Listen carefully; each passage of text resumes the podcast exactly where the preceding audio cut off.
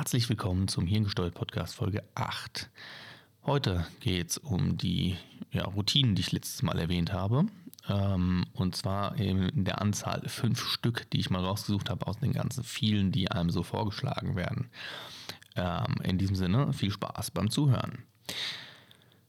Nummer 1. Total easy. Starte entspannt in den Tag. Jetzt wird sich der ein oder andere bestimmt denken, ja, ist ja klar, warum, äh, das ist ja hier selbstverständlich, ne? Oder ja, das habe ich auch schon gehört, aber wie mache ich das? Ähm, wozu macht man das erstmal? Äh, wenn der Morgen stressig ist, ist der restliche Tag auch stressig. Das ist vorprogrammiert. Ähm, das ist wie so ein roter Faden. So wie man morgens hektisch aufsteht, wenn man verschlafen hat zum Beispiel, ähm, so wird man auch den restlichen Tag ja, ähm, durchaus immer subtil gestresst sein. Denn morgens ist so, äh, äh, ja, wenn man geschlafen hat und aus der Ruhe kommt, ist so der, der Moment, wo sich das Hirn auf den Tag einstellt. Und deswegen sollte man äh, morgens wirklich einfach ganz simpel 15 Minuten oder 30 Minuten früher aufstehen. Das hat einige Vorteile. Das macht vor allem einen klitzekleinen Zeitpuffer, der aber wirklich effektiv sein kann. Denn wenn ich jetzt zum Beispiel mal die Zahl ja, 30 Minuten nehme, dann ist es so, dass ich in diesen 30 Minuten einiges machen kann. Ich kann in den 30 Minuten ja, ganz entspannt meinen Kaffee trinken, meinen Tee trinken. Ich kann einfach nur da sitzen und hochfahren. Ich kann vielleicht ein bisschen länger duschen. Ich kann ja, entspannter frühstücken und äh, ja, vielleicht auch Zeit mit dem Partner oder der Familie verbringen, nochmal kurz.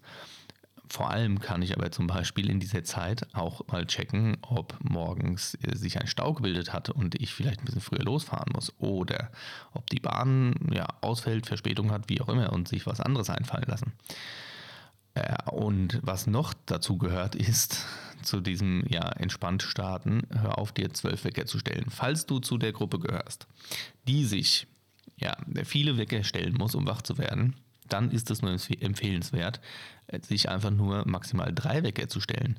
Ich war früher auch so ein Mensch, der hat sich mehrere Wecker gestellt und zwar einige und ist dann immer kurz vor knapp trotzdem aufgestanden. Und dieses zwölf Wecker stellen kann man sich ganz einfach abgewöhnen indem man relativ simpel entweder sich noch einen äh, ja, Nicht-Handy-Wecker sucht ähm, und den einfach weg vom äh, Bett stellt, sodass man aufstehen muss, um ihn zu äh, quittieren. Und ähm, man programmiert am Vorabend, wenn man einen Wecker stellt, programmiert man sein Hirn schon mal vor. Denn der, dein Gehirn merkt sich die letzte Uhrzeit, die du eingestellt hast am Vorabend. Und damit äh, ist so im Unterbewusstsein irgendwie programmiert, ach, ich muss erst um ja, 6.30 Uhr aufstehen. Äh, wenn du da stattdessen 6 Uhr einstellst, dann wird sich mit der Zeit dein Gehirn daran gewöhnen, dass es eine halbe Stunde früher aufsteht. Das ist ganz also das ist ein ganz einfacher Effekt.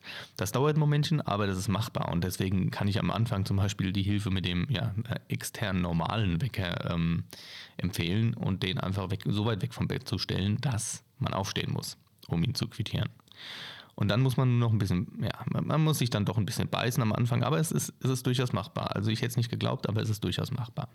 Der Punkt 2. Der Punkt 2 ist auch einfach, aber ich habe mich früher auch immer gefragt, was man damit eigentlich soll, ähm, positiv eingestellt in den Tag gehen. Also sich selbst auch mal morgen sagen, ach, heute wird ein guter Tag. Denn ähm, ja, man, man programmiert sich da auch äh, ein bisschen im Gehirn, im Unterbewusstsein und hebt somit die Schwelle des Negativen an. Also die Schwelle, dass der Tag negativ äh, wird. Und zwar kann der Tag dann von mir aus doof sein. Aber wenn man sich das morgens angewöhnt, sich da ja, einen guten Tag zu wünschen oder sich vorzunehmen, dass heute kommen kann, was will, der Tag wird trotzdem gut, dann wird der Tag vielleicht zwar auch doof, aber er wird nicht ganz so doof subjektiv, wie wenn man das nicht macht morgens. Nebeneffekt dabei ist, wenn man es eben langfristig programmiert, hebt sich die Schwelle dauerhaft eben an. Punkt 3. Den Tag gedanklich planen.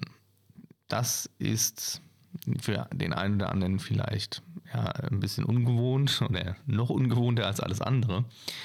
Aber wenn man lernt, sich Prioritäten zu setzen, und zwar nicht tonnenweise Prioritäten, sondern mal so drei, vier, dann ähm, wirst du feststellen, dass du strukturierter durch den Tag gehst. Es gibt natürlich Menschen, die unstrukturiert sind eher vom, vom, von der Person her, oder es gibt Menschen, die sind ein bisschen strukturierter. Oder die sind sehr strukturiert, die brauchen das. Die können den Tag auch gerne schriftlich durchplanen. Aber wichtig ist, lerne Prioritäten zu setzen und alles, was du dann mehr schaffst an diesen, ähm, oberhalb dieser drei, vier Prioritäten, die du gesetzt hast, die, das kann man dann wunderbar als Erfolg verbuchen. Und wichtig im Nebensatz, wenn du weniger schaffst, dann nimm es dir selbst nicht übel. Denn der Tag kann zwar so gut geplant sein, wie er möchte, aber ähm, allein schon der Stau morgens oder der Stau auf dem Heimweg, der kann dich einiges an Zeit kosten. Und es gibt so viele Faktoren im Alltag, die dich beeinflussen und die deinen Tagesablauf beeinflussen, dass du eben nicht so einfach, ja, wie soll ich sagen, äh, dass du nicht so, nicht so einfach deinen Plan durchziehen kannst. Und dann hör auf, die Schuld bei dir zu suchen, denn in dem Fall äh, ist es meistens wirklich so, dass äh, du dafür nichts kannst. Und wenn du halt mal nicht so einen guten Tag hast, dann passiert das. Aber ja, wichtig, nicht selbst übel nehmen, wenn du nicht alles schaffst. Der vierte Punkt ist auch ein ganz simpler Punkt und der wirft offensichtlich äh, die meisten äh, skeptischen Blicke ja, äh, auf. So wie ich das jetzt in meinem Umfeld festgestellt habe, ist nämlich ganz einfach, baue 5 Minuten Pausen ein. Gönne dir 5 Minuten Pausen ohne etwas zu tun. Also in den 5 Minuten wird nichts getan. Wenn du Teetrinker bist, nutzt die Ziehzeit von deinem Tee und wenn du Kaffeetrinker bist, trink deinen Kaffee oder äh, trink was immer du äh, gerade trinken magst, aber mach einfach nichts. Also nicht am Handy sitzen und rumdaddeln, ähm, nicht die Probleme von anderen anhören, keine Musik auf den Ohren und einfach nur mal den Blick in die Ferne schweifen lassen. Das macht auch einiges im Alltag, denn dein äh, sogenanntes, ja, dein, dein, dein, dein Pausenhirn, ja, der Abschnitt in deinem Gehirn, der für ähm, Pause zuständig ist, der kriegt damit seine Erholung auch. Denn den ganzen Tag irgendetwas an Input reinhauen und sei es wirklich nur das Handy, auf dem man rumdaddelt, das macht, oh, das, das, das macht das Pausenhirn kaputt. Das, das kann sich dann nicht erholen. Selbst dieses Pausenhirn braucht Erholung. Ja. Aber wie gesagt, einfach nichts machen in fünf Minuten. Probier es mal aus. Das macht wirklich einiges aus. Und ähm, damit wären wir schon beim Punkt 5. Das sind die Abendrituale. Bei den Abendritualen ist es einfach so, dass die Abendrituale helfen, eine klare Grenze zwischen ja, dem, dem Tag bzw. dem Arbeitstag ähm, zu, zu ziehen. Das war früher wesentlich einfacher, denn ganz früher hatte man, man glaubt es kaum, weder Handy noch Computer noch Internet. Und ähm, so wird man heute eh schon den ganzen Tag mit ja, Handy, Internet, äh, Computertätigkeiten bombardiert. Und es ist einfach ja, allgegenwärtig. Also dieses Always On äh, ist halt auch schon tagsüber allgegenwärtig. Deswegen sollte man sich das ja ähm, ja abends irgendwie abgewöhnen. Also nicht, dass man da gar nichts macht, sondern man soll einfach eine Grenze ziehen. Also ein Ritual finden, um eine Grenze zu ziehen. Da gibt es den einen, der kommt erstmal nach Hause und schmeißt sich erstmal in die Jogginghose. Oder von mir aus äh, in die äh, in die Bermuda-Shorts oder was auch immer. Also er wechselt die Klamotten. Der nächste sagt, naja, ich, ja, ich gehe halt mit meinen Kumpels mal einen trinken.